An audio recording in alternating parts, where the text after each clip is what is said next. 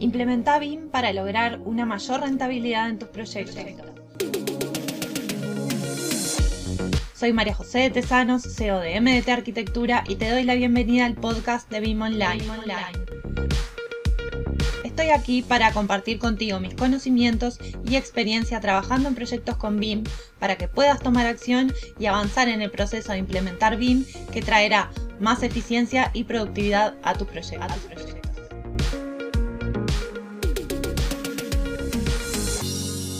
Bienvenidos a este episodio de BIM Online, donde vamos a estar hablando de la democratización, de la digitalización en la construcción y lo necesario que es dar un mensaje que sea accesible y entendible para todos. Pero en realidad esto es la segunda parte de una charla espectacular que tuvimos con David Barco. David Barco es consultor BIM.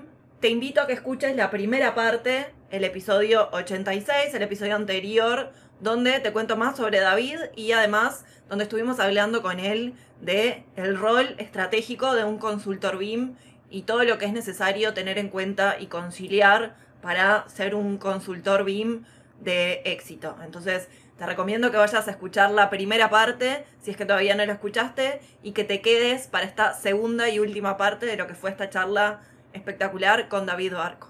Pero ¿no te pasa un poco también esto que hablabas de de la marca personal, ¿no? De, difundir eh, contenido. Y a mí a veces me, dicen un poco eso también, cómo te lleva un montón de horas generar contenido. Y en realidad yo lo que hago es compartir las experiencias que van surgiendo porque me parece que es necesario para el mercado, ¿no? Como también enriquecerse de lo que están haciendo los otros y, y, poder compartir desde el lugar que cada uno sabe. ¿No te pasa como un poco eso hablando de esto de compartir también y de conciliar? A ver, sí, sí, sí, claro, claro que me pasa. Em, lo único que, bueno, como todos, eh, como todos los co-creadores, que, o sea, yo no, yo no me considero un creador 100% original, porque cuando tú estás escribiendo un libro sobre BIM, no he sido el primero. Y, y cuando hablas sobre, en mi caso, la herramienta, cómo desarrollar un proyecto con instalaciones de Autodesk Revit, no estoy siendo nada original, porque ya ha habido gente que ha hablado de esto y en inglés ya ni te cuento, ¿no?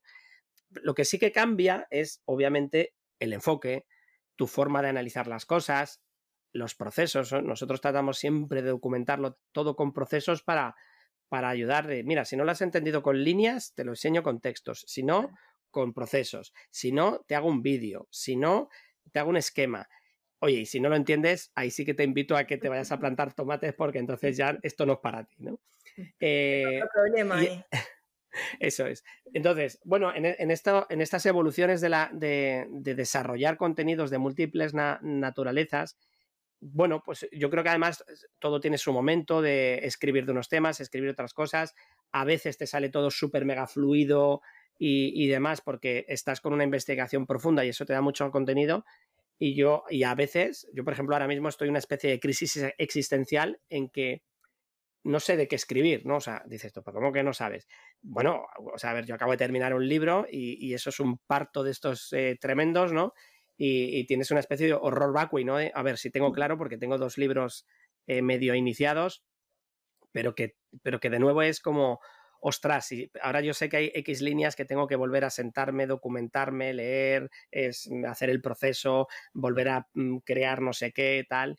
Y, nunca, o sea, no siempre puedes mantener el, estar ahí, ¿no? Es como, siempre pongo el ejemplo con, con, el fútbol o, similar, ¿no? O sea, tú ganas todos los partidos y, de repente te regañan porque en el último partido solo has metido tres goles y es como, pero por Dios, déjame respirar, ¿no? Si, si, mm, eh, si hemos metido tres, ya, pero es que como siempre metes seis, es como, joder, pues.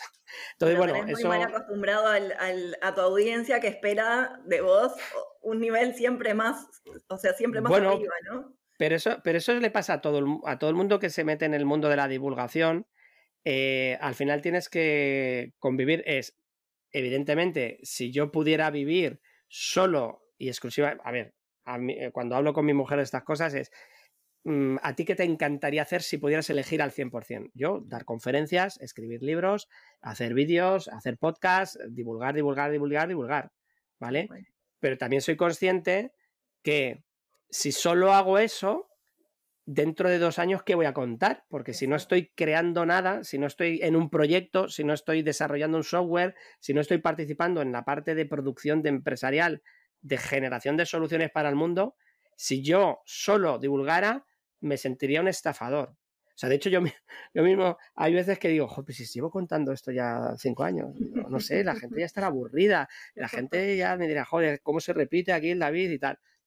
Luego te das cuenta que nadie vive en tu cabeza, que nadie te está persiguiendo a ver qué dices y si has repetido la última conferencia, eso no pasa, ¿no? Entonces ya te tranquilizas un poco. Pero sí que, sí que es complicado, ¿no?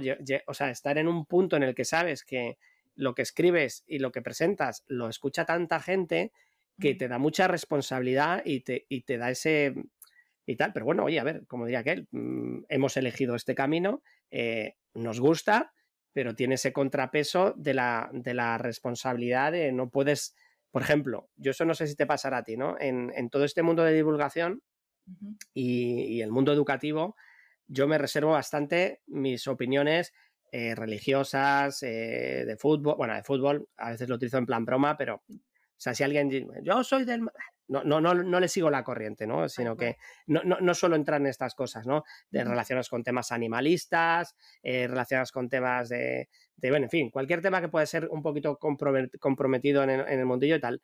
Eh, ¿Por qué?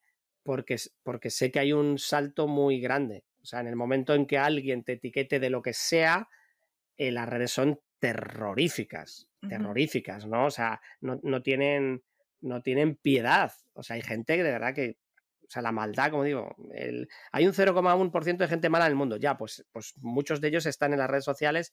Yo no sé si tú has tenido algún hater, yo alguna vez he tenido algún hater pasajero, ¿no? Y, y, es, muy, es, muy, es muy insufrible, ¿no? O sea, es, oye, ¿cómo se aburre la gente, ¿no? Que te tenga que estar persiguiendo y diciéndote que esto lo haces mal o que tal y cual.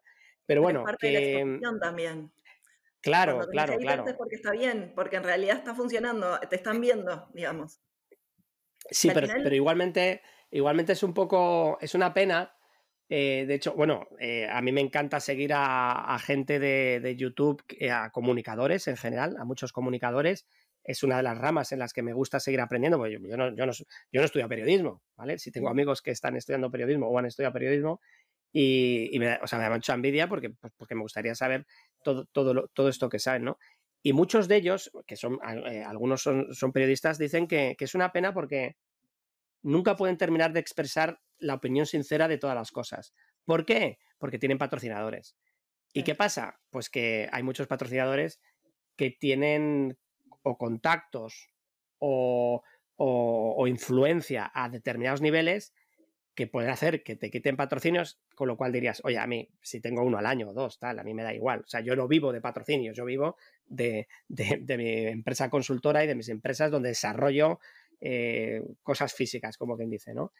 Pero, pero hay gente que vive del mundo de patrocinios y, que, que, no puede decir lo que piensa siempre porque a lo mejor a, determinada marca comercial no es afín con eso y le pueden y te pueden quitar el, este tema, ¿no? Entonces, o sea, o sea, creo que tú y yo no estamos en ese mundo en el que nos tengamos que preocupar de momento de, de todas estas cosas, ¿no? Pero en el fondo sí que es cierto que algún tipo de pensamiento te influye cuando estás con un cliente y, diría, yo le diría esto y te callas porque dices, joder, no voy a ser que pudiera pasar esto, pudiera pasar aquello, pudiera influenciar no sé qué y, demás, ¿no? Pero bueno, tiene que, estar en el mensaje, me parece, también, ¿no? En qué mensaje lo quiere transmitir. Ya cuando se va un poco se puede matizar y se pierde el foco, ya no sirve como, por lo menos el rol que yo creo que cumpla, ¿no? Que es el de difundir. Difundo lo que, lo que me parece que, que vale la pena, que es del lugar que yo estoy y la experiencia que yo tengo y el conocimiento que he adquirido. Ya cuando se va un poco a otros matices, ya pierde el foco y se pierde también el objetivo de ese mensaje que uno quiere transmitir. Por, eso el proyecto Social Tech es tan complejo, porque queremos abrirnos a la sociedad y tiene el, el peligro terrible de tocar algún tema que pueda ser controvertido y entonces ahí es donde abres la veda y ya se vuelve, se descontrola todo, ¿no? Entonces, estamos yendo muy, pero que muy, muy, muy, muy lento hacia, hacia cuestiones abiertas, ¿no? Pues si hablas de realidad virtual, la realidad virtual es universal, no es del sector de la construcción, entonces eso nos da pie a poder hablar con personas que ya tienen experiencias en el mundo de hoteles, de marketing, de no sé qué, de comunicación, y, y ahí empiezas a hablar de forma más genérica, ¿no? Porque, a ver, es que yo creo que parte de los problemas que tenemos en el sector de la construcción vienen de la cultura de lo que se enseña en los colegios. Bueno, eh, como era aquel, yo ya aquí me empezaría a meter en algún berenjenal, ¿no? Eh, bueno, a ver, la gente lo sabe en mi entorno cercano. Yo, mm, eh, somos homeschoolers en, en, nuestra casa. Em, eso en España, bueno, pues es, es, es, es, raro, ¿no? O sea, a pesar de que hay más de 5.000 familias homeschoolers, que no son dos, somos un, un montón, pues es una, una, elección vital. Y claro, eh, o sea, todo esto te lleva a que si tú de repente en el podcast estás hablando de realidad virtual y lo mezclas con algo que de repente, imagínate, ¿eh? que me pusiera a hablar de homeschoolers, ostras, ahí ya alguien diría, uy, uy, qué cosa más rara ha dicho David. Uy, un homeschooler. Bueno, este es raro, este es raro. eso, ah, ojo, ojo, pero porque mucha gente lo piensa desde, desde, el desconocimiento. Oye, pero tú cuántos homeschoolers conoces? Yo conozco, mira, americanos, ¿eh? amigos, cientos, cientos de amigos americanos. De hecho, pues en Estados Unidos hay más de 4 millones de familias homeschoolers. 4 millones. O sea, que no son dos, ¿vale? Muchísimo, claro. Y en el mundo, en el mundo hay cientos de... Es algo súper normal, ¿no? Pero si empiezas a mezclar ya tecnología con un sesgo social, ahí sí que tienes que tener muchísimo cuidado qué enfoque das, porque efectivamente eh, te puede venir em, alguien de un sector X y, pero ¿qué estás diciendo? Pues si, em, uy, yo soy de colegios, entonces tú es que estás diciendo que los colegios son malos. Y yo, que yo no he dicho nada de los colegios, solo he dicho que soy homeschooler. Claro, pero muchas veces te dice, eh, o sea, al final, a lo que quiero llegar con todo esto es que cuando tú estás trasladando o intentando llevar lo mejor de la parte tecnológica que nosotros conocemos a la, a la sociedad en general, tienes que también tener mucho cuidado en los mensajes para intentar no, mm, eh, digamos, eh, que nadie entienda mal nada y, que, que, pero sobre todo para cambiar la base. Como decía, los colegios, eh, los colegios, la cultura tecnológica es, creo que es muy mala, creo que es muy mala, ¿vale? Pero no lo digo yo, lo, lo dicen amigos profesores, lo dicen amigos sociólogos que han investigado estos temas y que, y que el enfoque global, el enfoque global no es el adecuado. Si eso se empezara a resolver, eh, eh, eh, seguramente cuando esas, esos niños y niñas crecieran, mirarían al sector de la construcción, por ejemplo, como un sitio donde desarrollarse, ¿vale? Ahora, mi sensación es que lo ven y ven gente poniendo ladrillos o gente sucia, porque claro, las obras son sucias, ¿no? Entonces, y el ingeniero, sí, pero seguro que está lleno de grasas, el ingeniero industrial, ¿no? Claro, o sea, son sesgos sociales que, hay que corregir. Evidentemente no debería ser ni María José ni David Barco los que corrigieran, sino deberían ser las grandes instituciones públicas, los gobiernos con políticas gigantes. Pero por desgracia, ese foco no lo tienen puesto, ¿vale? Por eso. Eh, es, me parece, de Social Tech poner el tema arriba de la mesa. Ya con eso están haciendo muchísimo y están desde, desde su lugar también aportando para que se solucione, porque no se puede solucionar algo que no, de lo que no hay información. Entonces, poniendo el tema arriba de la mesa, ya me parece que, es un desafío. Pero por, eso, por eso, digo, por eso siempre hemos apoyado cualquier tipo de iniciativa social del tipo Waban en BIM, a tope, o sea, eh, hasta el infinito y más allá. Eh, hay iniciativas, por ejemplo, en España, bueno, que son iniciativas mundiales, eh, STEAM, para llevar a los colegios cultura de todo lo que son las eh, profesiones STEAM, pues eso, matemáticas, técnicas, artes, etcétera, para ponerles encima de la mesa para que las niñas, además de ser, querer ser youtuber o querer ser TikToker o querer ser eh, fashion lo que sea, que es lo que ven por todos los lados, ¿no? De repente también se, den cuenta que pueden ser doctoras, científicas, astronautas, y ese tipo de iniciativas, tú las, eh, las lees y dices, hombre, esto, esto no es, pero vamos a ver, esto no es un problema, todo el mundo tiene claro que esto, esto es bueno.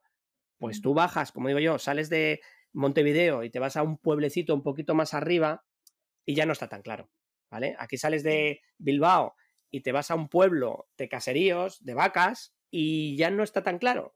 Yo en mi propio barrio, donde yo nací en, Madrid, en un, barrio de, de, hortaleza, de obreros, el día que dije que iba a ser arquitecto, todo el mundo diciendo, pero tú, pero estás loco, pero tú qué vas a hacer, pero si tu padre es albañil, si este fontanero, si este... No, no, no, tú tendrías que ser obrero, ¿cómo vas a ser arquitecto? Tú estás loco, no vas a probar en la vida. Claro, ese sesgo social, ¿no? Entonces, ahí es donde tenemos que luchar eh, a tope. Yo, por ejemplo, cuando hablo con Ariel o hablo con... Digo, joder, a mí me encantaría tener millones de visitas y ganar millones de euros. ¿Pero por qué? Porque me encantaría poder multiplicar todo el mensaje por todos los millones que podamos, porque si con eso conseguimos que 20 niños más quieran ser o científicos o, ingenieros o, crear una fábrica de ensamblajes de no sé qué o inventar algo, habremos conseguido un logro increíble para, porque al final eso soluciona problemas de la humanidad.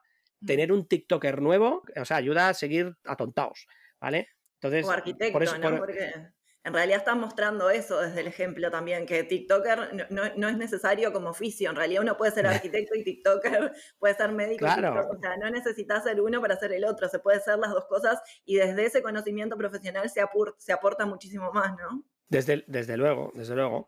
Pero que evidentemente el tener un, medio te ayuda a llegar un poquitito más lejos, ¿no? Y, y, todo eso hay que predicarlo también, como digo yo, con el ejemplo, ¿no? O sea, nosotros en casa con, con nuestros hijos eh, o sea, es que somos cansinos de repetición, ¿no? O sea, cuando nuestra hija habla y dice, quiero ser de mayor, no sé qué, inmediatamente le empezamos a preguntar, ¿no? Y una época le dio por ser doctora, ahora quiere ser eh, arquitecta, ahora quiere ser no sé qué. Claro, yo lo primero que me dice, bueno, arquitecta, intenta ser programadora, ¿no? En vez de arquitecta.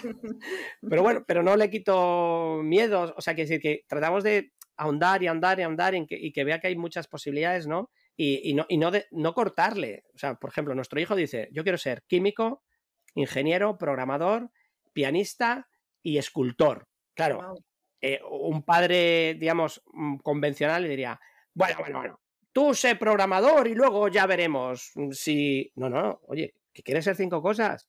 Ole tus narices. ¿Cómo lo vamos a hacer? Pues no tengo ni idea, pero porque no, no conozco ninguna escuela del, del mundo que, que, den esas cinco cosas, ¿no? Pero seguro que habrá formas de empezar por una y luego otra y luego no sé qué y luego tal y enlazarlo con y a lo mejor no tiene que ir a, a, a, una universidad, a lo mejor para un centro de formación profesional donde puede dar varios módulos que no son seis años, sino son dos años y se super especializan cosas. Bueno, en fin, al final es, de nuevo, eh, romper la barrera de cómo formarnos y esto entronca con lo que estamos haciendo en el día a día. O sea, sí que hemos nacido del mundo de curso de Revit de ocho horas para mm. empezar a... Era lo que sabíamos hacer hace unos años, ¿no? Ahora hay que tener la mente abierta y, y, esto lo, decíamos también dentro de, de, la empresa cuando organizamos las consultorías. Es, oye, a ver, es que en realidad debería haber un paquete de horas de formación. 100, 120, las que sean. Pero tipificarlas tanto es que no tiene sentido, porque es que van cambiando sobre la marcha. Y de repente yo había dicho, vamos a ver tablas de planificación y a lo mejor las tablas de planificación de Revit no valen para nada porque tenemos que empezar a trabajar con Excel, con un plugin para hacernos el qué, porque va a ser más práctico para... Entonces, creo que hay que ser, pues eso, eh, flexidocente, ¿no? en, en, estos aspectos y que tú lo decías, escuchando al cliente, pues te das cuenta, tú vas ahí con tu paquete, ¿no? El curso de Revit, más Navis, más Vincola, más CD, más este, más lo otro, más Teams, más tal. Pero a lo mejor el cliente está empeñado, te, ha dicho ya varias veces que, que, no necesita algo de lo de ahí y tú sigues empeñado, ¿no? Entonces, pues todo eso creo que, que, está, está, bastante relacionado, ¿no? En, en tener esa apertura de mentes, escuchar bastante y adaptarlo para que les ayudes a resolver algo a esta empresa o a la sociedad, ¿no? Si consigues dar mensajes concretos de soluciones concretas, ahí es donde alguien puede tomar nota y decir, oye, qué chulo esto que han dicho en, el podcast de, de Vino Online o, en el podcast de Social Tech, que me lo voy a apuntar porque esto me suena que puede ser interesante para que me va a ayudar en el día a día. Si conseguimos eso, eso ya es un... Está el objetivo cumplido ahí. Un reto súper, súper chulo.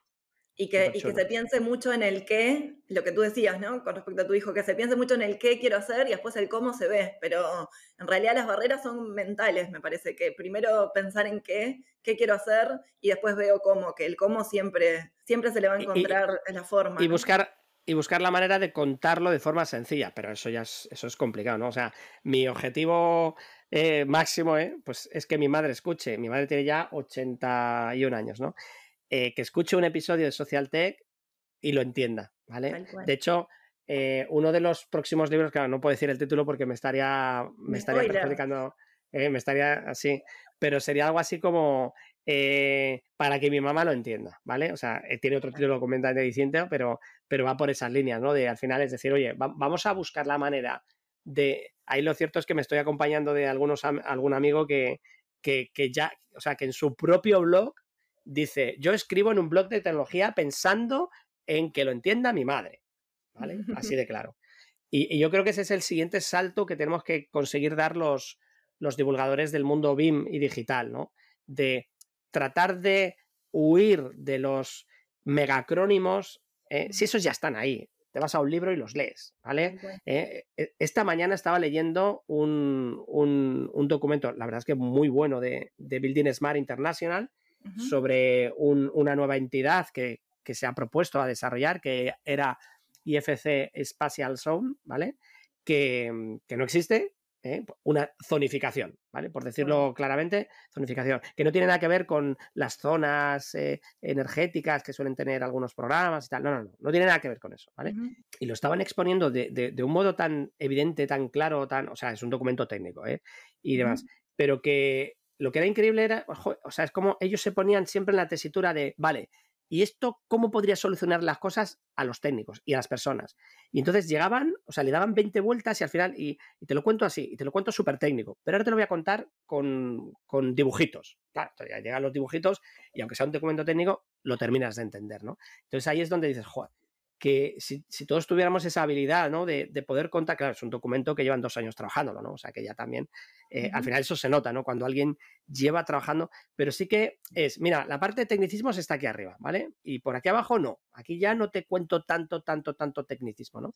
Y en ese documento aparecía eh, algo que me ha reventado la cabeza, ¿no? De repente, no, no, es que esto, si estuviera en el modelo RIM, R-I-M, y yo, espérate, espérate, voy a volverlo a leer, que no sé si lo he leído bien. Regulation Information Model. Y digo, ¿pero esto qué es, por Dios, tío? Otro, otro, otro más, otro acrónimo más, tal. Y luego te lo explica y es la capa regulatoria, los diferentes tipos de normativas, jerarquías que tienen esas normativas, todo eso cómo puede afectar a la, producción de información dentro de los modelos de la edificación y tal y cual. O sea, tenía toda la lógica del mundo.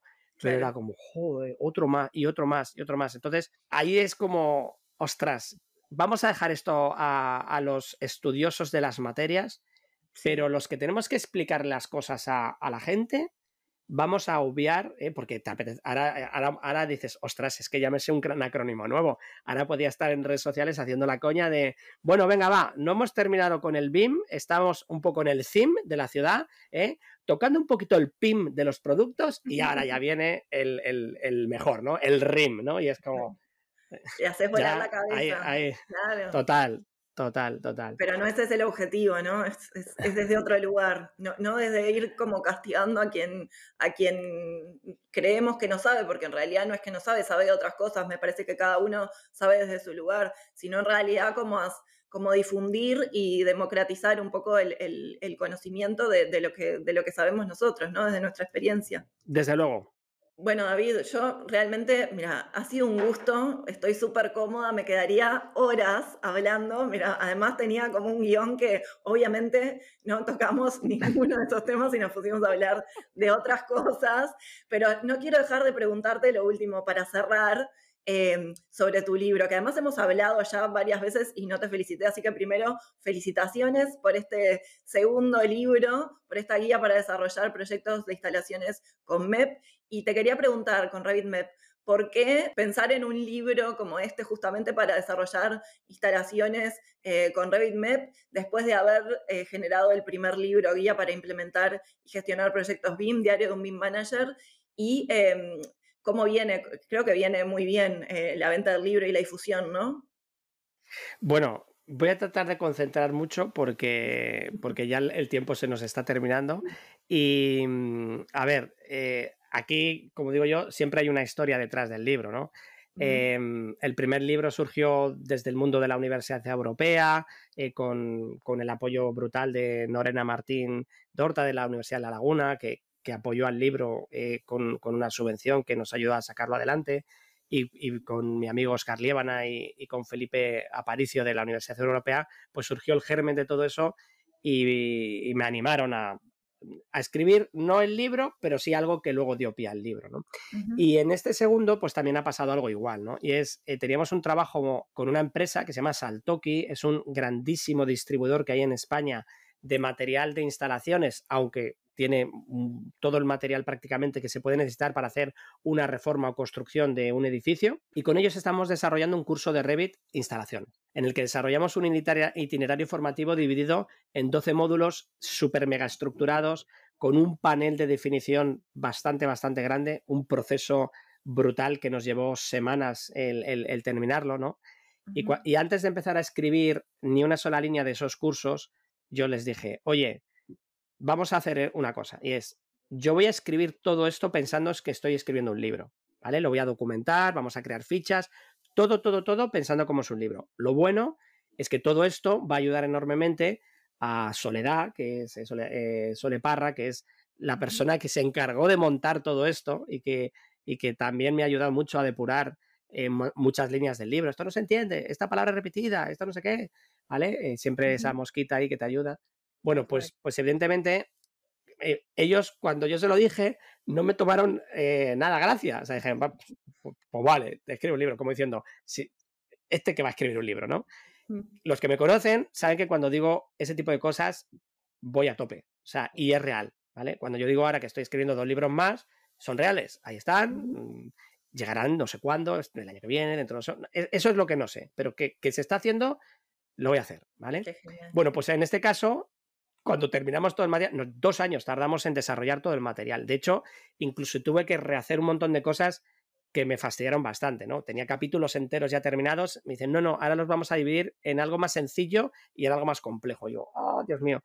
Y hmm. tenía que partir, bueno, eso fue un trabajo brutal. Y luego volverlo a unir para el libro. Entonces, em, claro, cuando yo ya me pongo y efectivamente les escribo y digo, solicito formalmente vuestro permiso para publicar el libro, ellos no daban crédito, decían, pero ¿de verdad que has escrito el libro?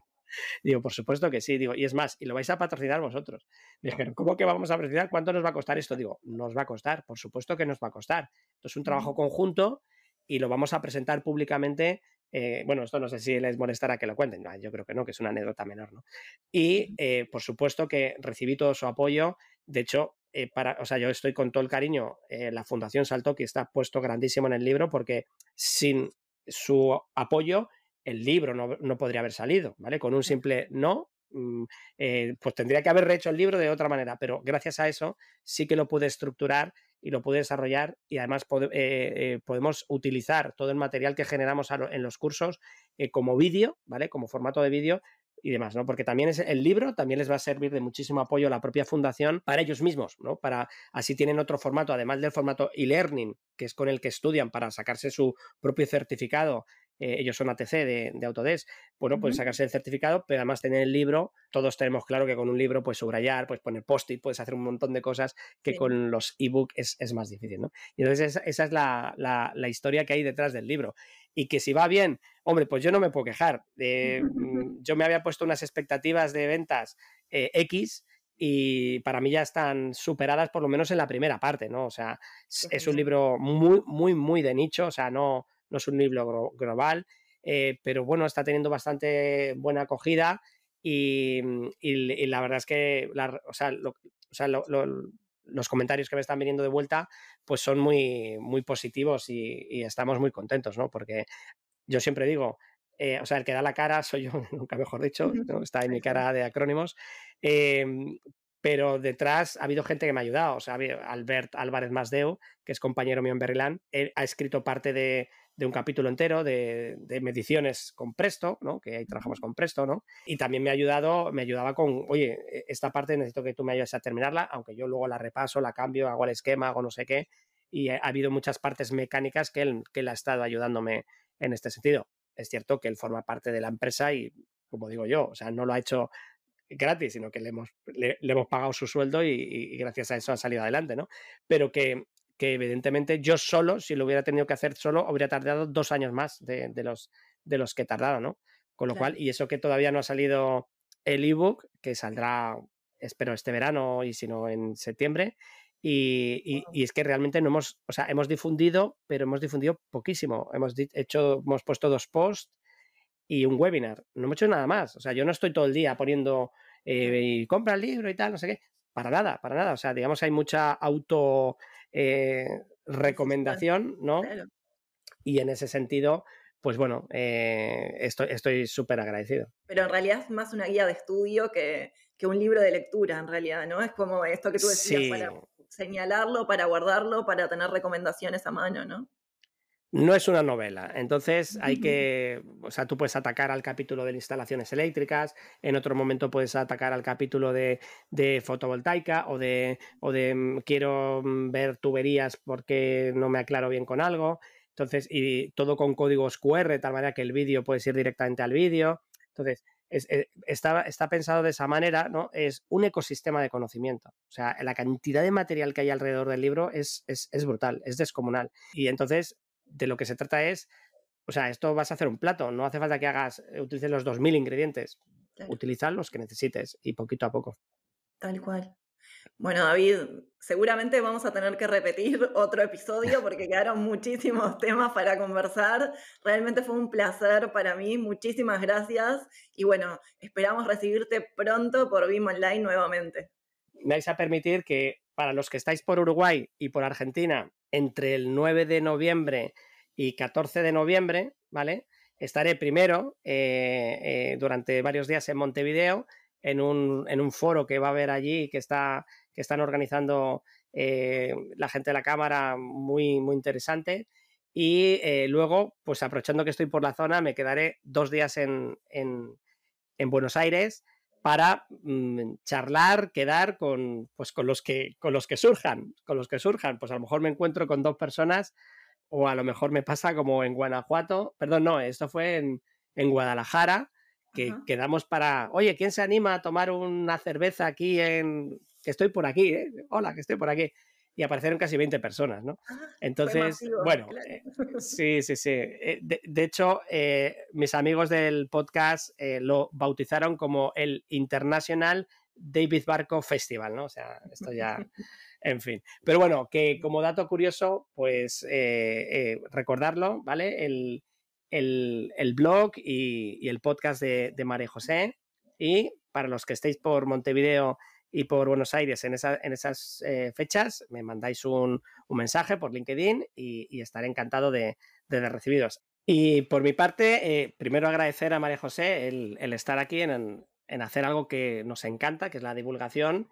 Y sobre todo recordaros que podéis seguir todas nuestras redes sociales, ya sabéis, LinkedIn, Twitter, nuestra propia eh, página web de socialtech.info bueno, y esto fue una mega entrevista y charla espectacular con David Barco. Un placer tenerlo por acá y lo vamos a recibir próximamente de nuevo, seguramente, con otros temas por conversar que nos quedaron un montón. Así que nos vemos en el próximo episodio de BIM Online.